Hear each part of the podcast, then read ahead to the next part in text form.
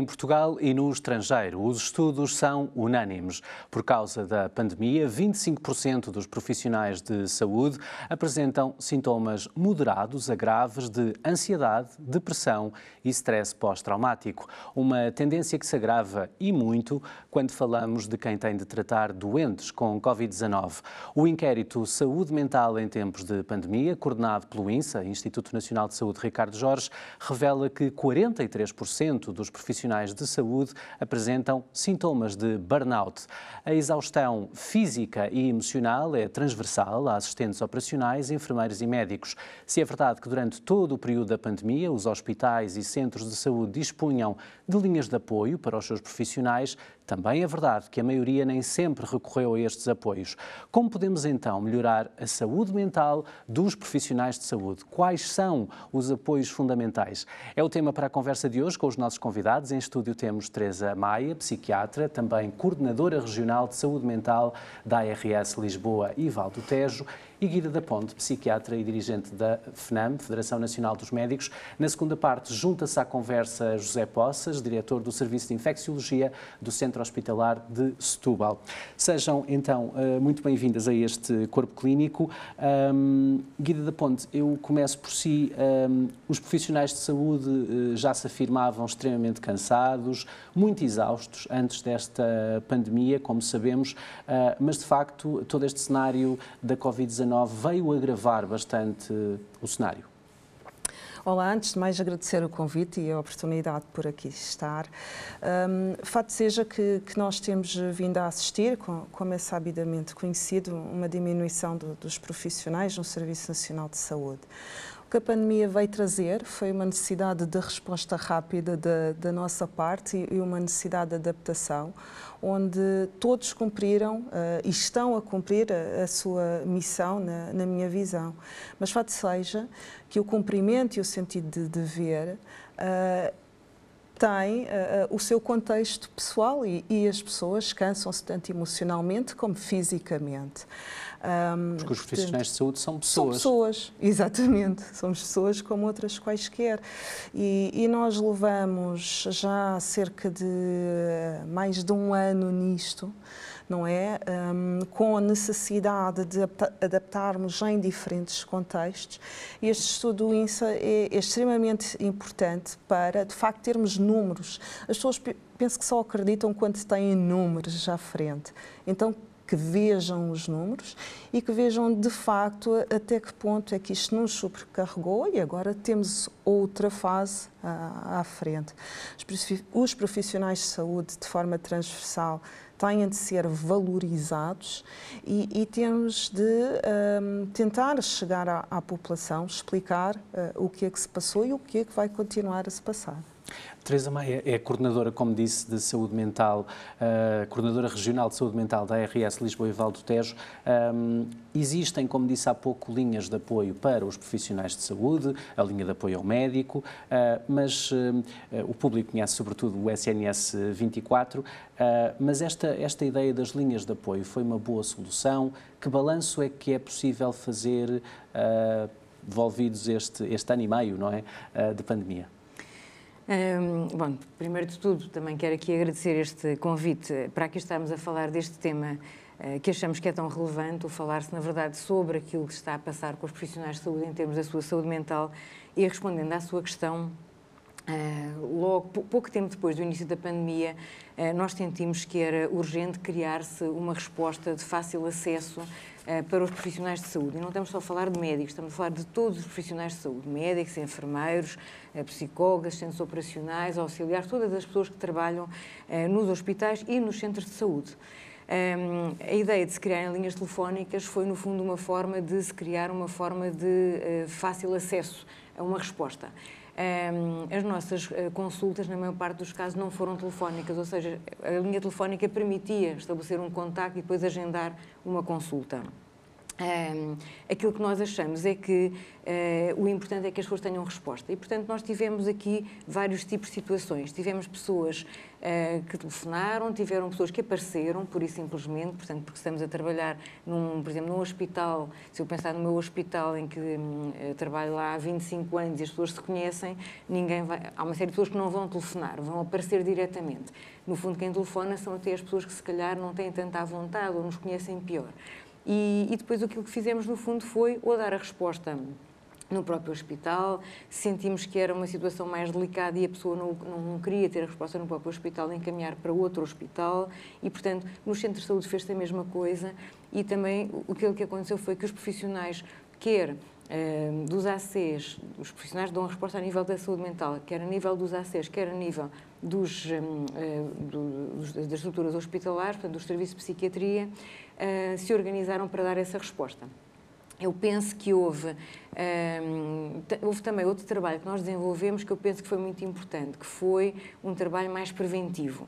É óbvio que isto não foi exatamente igual em todas as estruturas hospitalares, dependeu muito, às vezes, da dinâmica dos próprios serviços, da forma como se articulam com outras estruturas, mas, por exemplo, no meu hospital, que é o Fernando Fonseca, eu há pouco não disse, mas é de facto Pronto, o Fernando eu sou, Fonseca. Eu sou diretora do Serviço de Psiquiatria do Departamento de Saúde Mental do Fernando Fonseca e, e isto não se fez só no meu hospital, fez também noutros hospitais, não em todos, mas numa série deles, desenvolveram-se também estratégias preventivas que eu penso que foram muito importantes, que foi o quê? Foi trabalhar com as chefias. Nós fizemos, por exemplo, uma formação uh, há cerca de um ano, mais ou menos, intitulada Liderança em Tempos de Pandemia, e que teve muito a ver com ajudar os, os, os, diretores de serviço e enfermeiros-chefes não é? A perceberem um, uma série de aspectos relacionados com a forma como as pessoas reagem neste contexto, uh, terem eles próprios uma estratégia de liderança que uh, reforçasse a resiliência, a resiliência e o espírito de corpo de todos e, por outro lado, ajudá-los a detectar pessoas que não estariam bem e que precisavam de ajuda. Isto porque também sabemos que os médicos, os enfermeiros, os psicólogos, todos os técnicos que trabalham num, num hospital, os auxiliares, são pessoas, o que quer dizer que também têm muitas vezes as suas resistências e têm as suas inseguranças e, portanto, também têm às vezes dificuldade em pedir ajuda. É verdade. Eu gostava, eh, peço desculpa de interromper, mas sim, gostava sim. também de ouvir a doutora Guida da Ponte exatamente nesse Sobre ponto que assunto. falava, eh, que tem a ver com alguma vergonha, porque em conversas preparatórias para este programa, eh, algumas, alguns profissionais de saúde comentavam que não é fácil dar este primeiro passo passo. Eh, às vezes, atrás de uma linha telefónica, se calhar é mais fácil, mas presencialmente é preciso alguma empatia até com o próprio técnico. Eh, a Guida da Ponte tem noção de que, por vezes, os profissionais de saúde têm dificuldade em assumir que estão no limite ou atingiram o limite. Eu, eu, posso falar eh, sobre a experiência que tenho, uh, especialmente com, com os médicos. Uh, de facto, há, há uma resistência uh, em admitir que um, há uma necessidade de ajuda. Por vezes, as pessoas, até pelo estigma da, da, da patologia mental, consideram que o estar no limite já é a doença e só o medo da doença impede de vir. O, o vir vir ter connosco, digo. Não se percebe uh, as linhas, não, não percebem e, as linhas vermelhas e, como agora tanto falamos na, na pandemia. Exatamente. O, o, medo, o que, eu, o que eu notei pessoalmente foi de colegas que vinham ter comigo, ter conversas privadas, pessoais, um, mas depois o, o, passo seguinte de uh, venha uma consulta, vamos conversar, aí ficava congelado, literalmente. Um, ao médico é exigido uma grande capacidade não é? Ao fim e ao cabo, somos uh, coordenadores, quem tem esse papel, logicamente, uh, é-nos expectável um papel de líder. Nessa situação, então, fomos colocados mais em prova e, e as pessoas sentem um, um, grande receio de, se eu procurar ajuda, é o sentimento de fraqueza, tanto não, eu não estou a cumprir o meu papel. Tem a ver com uma questão de papéis não é? Quando é absolutamente normal procurar ajuda. Quando é absolutamente normal. Portanto, ao fim e ao cabo, as pessoas vinham procurar de uma forma informal, hum, não por vezes, uh, até dando os sinais de alarme, às vezes não, nem sempre quando necessitavam.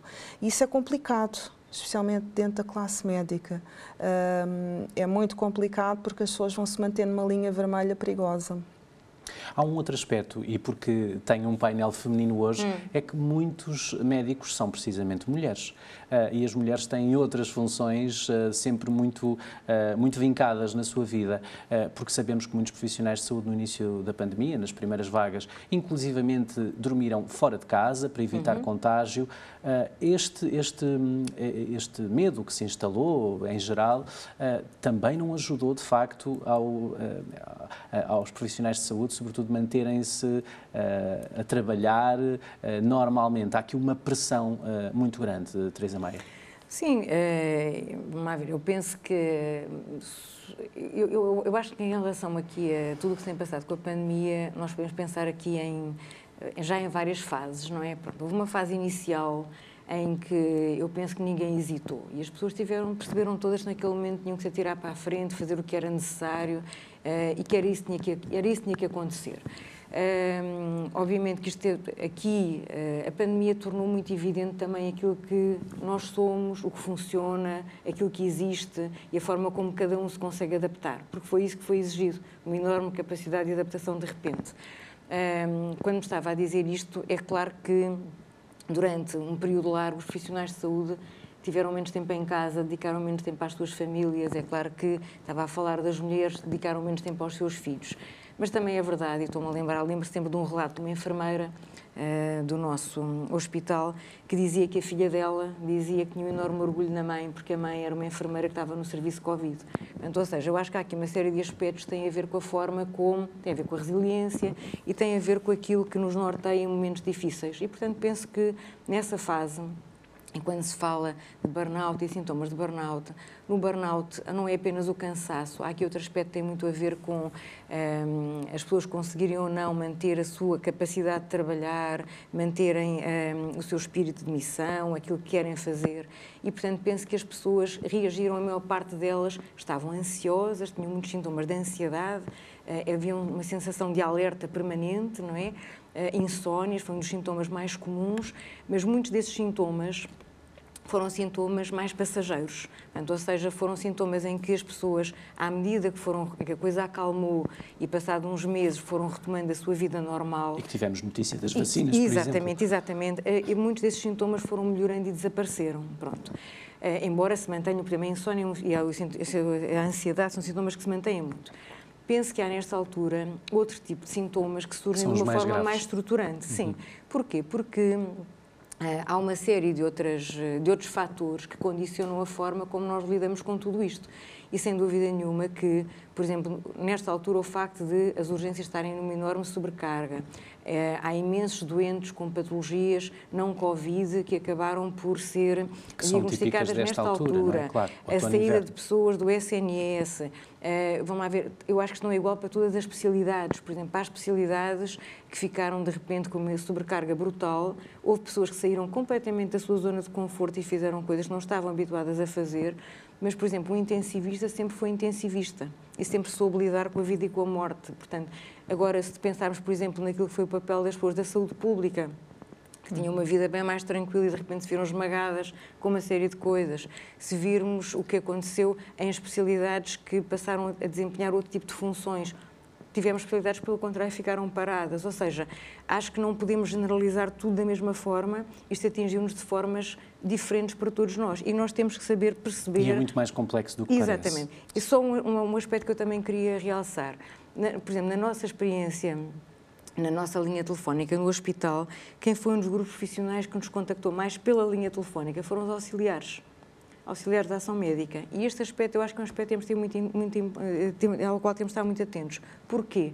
Quanto a mim, porque é assim, foram um dos grupos menos valorizados. Ninguém foi bater palmas às janelas para os auxiliares. É verdade. Bateram aos médicos, aos enfermeiros, por aí fora. São os auxiliares esquecidos. são fundamentais. E, por outro lado, são pessoas com menos recursos, muitas vezes, com a, a menor facilidade de contacto. Como a doutora Guida disse, se calhar um colega qualquer que não telefona para a linha, vem ter connosco e conversa. Não é? Um auxiliar muitas vezes não tem, não, não, não tem um conhecimento tão fácil, não tem um acesso tão fácil. E, portanto, eu acho que temos de estar atentos neste, neste contexto àquilo que são as várias situações diferentes, não é? Que existem. de qualquer forma, aquilo que penso é que acho que as pessoas, de uma forma geral, fizeram e deram uma resposta que foi impressionante, na verdade, impressionante, e que isso é qualquer coisa que neste balanço também tem que as orgulhar e temos que estar atentos àqueles que, por algum motivo, na verdade, uh, estão numa situação mais vulnerável. Uh, ou por mudanças de circunstâncias da sua vida, pelo facto de não terem retornado àquilo que era propriamente uma vida normal, às vezes por problemas que já existiam muito antes do próprio Covid e que só se tornaram agora mais evidentes, não é? Às vezes por antecedentes que as pessoas já tinham, não é? Pronto. Guida da Ponte, nos últimos dias já se fala claramente de uma nova vaga, será ah, a quinta, os números estão de facto a, subir. Ah, é sabido que os profissionais estão obviamente muito cansados, ah, sobretudo os que lidaram diretamente com doentes Covid e continuam a fazê-lo, como percebo que de vez em quando é o seu caso. É natural que surjam nos próximos tempos mais baixas psicológicas em resultado precisamente deste extremo cansaço? Bem, hum, neste momento, e, e eu hesito, uh, porque, enfim, um, fazer futuro é, é difícil, mas. Um, de facto, o, o, que me vem à mente é a, a grande dificuldade por, pela qual estamos a passar, onde de facto a exaustão e, e, e dos profissionais e, agora temos a, a vaga que as pessoas podem e estão a sair do Serviço Nacional de Saúde, e isso é muito reflexo uh, do que passamos. Um, o não reconhecimento, um, porque ao fim e ao cabo uh, as palmas foram uma coisa momentânea, uh, o que os profissionais sentem é que de facto não foram reconhecidos por cada vez é exigido mais. Uh, as pessoas compreendem porque é que é exigido, porque a população precisa, nada disso está em causa. A questão, e indo pescar a, a, o que a doutora Teresa disse, a questão tem a ver com, com a, a liderança. Uma coisa, de facto, Uh, nós médicos falamos a mesma linguagem e, e, trabalhamos no mesmo contexto. Outra coisa é a liderança que de facto manda em nós e que, das instituições. Nós sentimos muito sós na altura um, pelas. E isto foi uma coisa transversal ao mundo, quer dizer, não estou a falar só de Portugal. Uh, as recomendações mudavam uh, diariamente e agora continuam a mudar. Portanto, houve momentos em que nos sentimos perdidos, sem dúvida, transversal. Um, a pandemia foi também ela própria uma aprendizagem exatamente. constante. Mas ainda assim percebi que se referia, certo. obviamente, às demissões uh, que têm vindo uh, a público de norte a sul do país, de muitos uh, médicos, muitos diretores clínicos. Isso, ver os colegas abandonar, enfim, não abandonam, demitem-se, mas continuam nos serviços, mas de qualquer maneira apresentar a demissão também é em si próprio um fator de stress para os que ficam. Acaba por ser um fator de stress a, a todos os níveis. Como o Vasco disse, é, são demissões, as pessoas continuam no, no seu, no seu uh, uh, lugar a desempenhar o seu papel, mas é o ato simbólico. É? Este simbolismo tem peso, seja para nós, porque o médico também, um, ao contrário do que por vezes é veiculado, nós não deixamos a nossa missão, nem temos tendência, uh, nem, nem isto é uma expressão de deixar a nossa missão, isto é o ato simbólico de há que ter um ponto final em algum momento.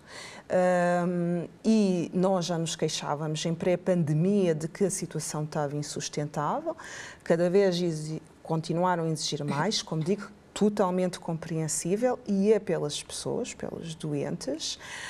Um, agora é continuar com esta situação insustentável. Este simbolismo tem impacto em nós médicos, onde de facto é um grito de, de revolta e de descontentamento, mas ninguém quer chegar a este ponto de uma demissão, certo? Acho que Até porque quem está no SNS quer continuar no SNS, Bom, dúvida, mas com condições. Sem dúvida.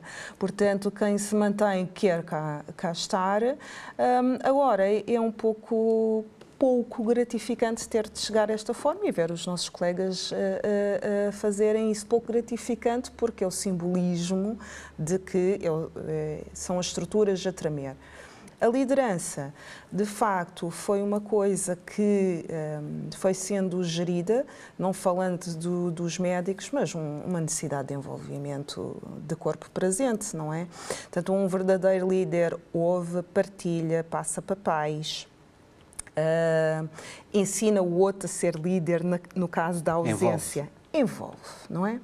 E nós hum, sentimos perdidos a dado momento. Sai uma verdadeira liderança. Como digo, quem manda nas estruturas, neste momento não são médicos. Portanto, nós só pedimos o envolvimento cada profissional individualmente. Teresa Maia, o, o, tempo vai voando e eu queria ouvi-la também Sim, sobre este aspecto. Um, de facto, todas estas mudanças que têm surgido nos principais hospitais, uh, sobretudo no SNS, com demissões todas as semanas, é expectável que todo este corpo clínico, que de resto dá, dá nome aqui ao programa, um, no fim da pandemia, que esperemos que seja breve, esteja de facto muito desgastado, muito cansado. O que é que se pode fazer para ajudar estas pessoas? Bem, eu posso lhe responder aqui de várias maneiras e, na verdade, a conversa poderia uh, ser, Agora ser muito longa. psiquiatra. Ok. Um, ehm, eu penso que quando a pandemia terminar, uh, não tenho dúvidas nenhumas que algumas áreas uh, da saúde estarão, na verdade, muito desgastadas. Não tenho dúvidas nenhumas sobre isso. Uh, não será só também em Portugal, penso, obviamente. Não, acho que é no mundo inteiro. Claro. É? Também penso que as pessoas tentam todas, assim que possível, voltar ao seu normal. E acho que este é um aspecto muito importante, voltar a fazer o que faziam. Este é dos aspectos mais importantes porque há várias especialidades que têm estado muito limitadas na sua capacidade de trabalhar. Se houve especialidade que conseguiu trabalhar sempre, foi, foram os serviços de psiquiatria, foi a saúde mental, pela, pela sua própria forma de funcionamento e, portanto, os serviços de saúde mental fizeram em 2020 mais consultas do que em 2019. Isto traduz esta capacidade de adaptação que houve, essa necessidade de proteger os doentes mais graves eh, e de manter o mais possível tudo a funcionar e ainda dar resposta, criar novas respostas, como dar respostas aos colegas. Um, agora, houve especialidades, na verdade, em que as pessoas ficaram em situações muito complicadas. Fala-se num grande atraso, por exemplo, na oncologia. Há muitas, surgem muitas situações graves na urgência, não é? Pronto, e, portanto, este é um aspecto que eu acho que é importante. Um, o que é que é possível fazer? Eu penso que, e falo agora na, na, psiquiatria, mas não só, estamos todos com muitas expectativas em relação ao PRR, por exemplo, não é? Este é um aspecto muito concreto. Eu estava a introduzir eu o tema, falo, Eu falo por nós Sabemos próprios na saúde mental. vai, de facto, investir na saúde mental, Exatamente, eu, eu, espero, eu, eu espero, e, portanto, acho que só, só pode mesmo acontecer depois de tudo isto, e, portanto, há uma série de medidas estruturantes que se aguardam desde há muito tempo na saúde mental não, e que nós esperamos que, na verdade, possam vir a acontecer. E que têm a ver... estes 85 milhões que estão previstos em PRR, e vou querer ouvir as duas sobre Sim. isto, uh, obviamente já têm destino, uh, sabemos algumas, alguns dos investimentos que vão ser feitos. Uhum. O que eu pergunto, e dado que este programa se dedica à saúde mental dos Sim. profissionais de saúde, é se não devíamos, de facto, uh, se calhar ainda vamos a tempo, digo eu, não sei, uhum. de pensar em algumas soluções para os profissionais de saúde, porque, evidentemente, no final da pandemia, eles vão estar a precisar de muito mais ajuda. Eu aqui penso de duas formas. Eu, eu, tinha, eu também sou professora na Escola de Saúde Pública e tenho sempre uma visão assim muito global, global. das coisas. Eu acho que não adianta criarmos muitas consultas se outros fatores, eh, muito antes, continuarem complicados. Acho que se as pessoas. Haverá sempre pessoas que precisam de uma ajuda Uh, mais específica numa consulta e penso que os serviços têm condições para dar essa resposta. Manterem. São coisas que a pandemia criou e que se podem manter. Há mais coisas boas que a pandemia criou e que se podem manter mas penso que, de uma forma geral, a melhoria das condições de funcionamento do Serviço Nacional de Saúde, de uma forma geral, o reforço de recursos humanos, o haver uma série de respostas mais concretas, isso em todas as especialidades, em toda a saúde, em toda a saúde de uma forma geral, é isso que vai fazer com que as pessoas também sejam melhor. E, portanto, eu acho que as pessoas tiverem mais condições sentirem que conseguem, um, sentirem-se mais capazes de dar resposta àquilo que os doentes precisam e de se sentirem mais realizadas, mais satisfeitas com o que fazem, acho que isso será fundamental. E depois, aquilo que espero é que nos vários serviços, nos vários hospitais, se mantenha esta disponibilidade de haver uma resposta. Não penso, penso que isto, isto que eu estou a dizer é mais importante do que criarmos muitas consultas e mantermos as mesmas dificuldades que existem. Porque se eu Mas for chefe de banco e só tiver dois especialistas para a equipa de banco inteiro, bem posso ter consultas de psiquiatria. Não sei se me faço entender. Sim, sim. Quer dizer, portanto, temos que ter aqui uma visão global das coisas e acho que é isto que temos que conseguir pensar. O PRR tem, na verdade, um enorme potencial para várias áreas no âmbito da saúde e aquilo que nós queremos é que elas possam acontecer. Guida da Ponte, uh, quero ouvi-la sobre esta, este, este, mesmo, esta mesma questão. Um, estes 85 milhões uh, sabemos que vão ser aplicados em, em, em, vários, em várias questões da saúde mental, uh, criar sobretudo equipas de proximidade para, para os portugueses, em dois, três anos 40 equipas, uh, também alguns centros para retirar doentes dos hospitais psiquiátricos, mas tudo isto está virado obviamente para o público em geral e há aqui uma resposta que se calhar para os profissionais de saúde também deveria existir. Ou as linhas são suficientes? Qual é a sua visão? Um eu acho o comentário do Vasco extremamente pertinente. eu tive a oportunidade de ler o PRR todo, uh, relativamente à saúde, com certeza. Um, é assim, o, o, plano, e a doutora Teresa sa uhum. saberá melhor do que eu, o plano uh, nacional, o novo plano nacional de saúde mental data de 2012. Isto, uh, de facto, são respostas que já deveriam ter existido Portanto, é um plano de recuperação e de resiliência que vem com 10 anos de atraso. É? Nada disto sim, sim, é sim, novidade. Sim. Nada disto é novidade. Portanto, é, o problema do Plano Nacional de Saúde Mental não é o plano em si, é, é a sua implementação. E aquilo Exatamente. que nós esperamos agora com o PRR é que se consigam implementar medidas que estão definidas há muito tempo. É que eu há bocadinho dizia que há aqui questões uh, da saúde, nomeadamente da saúde mental, que a pandemia só tornou mais evidentes. Elas já existem há muito Exatamente. tempo antes. Portanto, esta necessidade de investir na saúde mental não é de agora. Foi agora um tornou-se mais evidente e digamos que tem mais holofotes sobre ela. E ainda bem nesse aspecto, Exatamente. não é? Pronto tal como, e agora não fugindo ao assunto, mas tal como as medidas para os cuidados de saúde primários já estavam uhum. previstas, tal como as medidas para os cuidados paliativos já estavam previstas, agora temos é uma coisa escrita, literalmente, a dizer que isto tem de ser feito e, e assim aguardaremos. Sem dúvida que isto são medidas para a população, sem dúvida que são medidas altamente necessárias e, por consequência, vai ter implicação nos profissionais, claro. Portanto, cuidados mais uh, uh, adequados, cuidados mais próximos aos doentes. Portanto, a melhoria dos cuidados vai ter implicação na nossa saúde mental, literalmente. Um, mas, sem dúvida que doutora Teresa saberá melhor do que eu e tudo dependerá uh, do que conseguimos dar aos doentes e do nosso futuro, mas que um, é o que a doutora Teresa diz, não, não me adianta dar cuidados, eu tenho uma, uma urgência, uma equipa de urgência com um chefe e, e, quem, por norma, é, é, é, só para terminar, por norma, o chefe de urgência é de medicina interna e depois tem dois especialistas e isto não é uma equipa de medicina interna. Portanto, em suma, uh, isto tem a ver com estruturação, reestruturação dos cuidados de saúde, que, um, ehm, peço desculpa, não é feita num papel a dizer que vão 85 milhões para a saúde mental. De facto, são necessários. Isso, isso não, não é questão. Mas, mas, é preciso um plano integrado. Mas é preciso um plano integrado com, com o início. Nós não construímos a casa pelo telhado. Isto é o telhado, há 10 anos atrás. Faltou o telhado doce. Guida, Guida da Ponte, muito, muito obrigado. Temos mesmo é? que fechar okay. esta okay, primeira okay, parte. Fazemos agora um curtíssimo intervalo. Na segunda parte deste curto clínico vamos conhecer em detalhe a experiência vivida na primeira pessoa do médico José Poças, um relato impressionante, agora disponível em livro. Não vai querer perder. Conto consigo.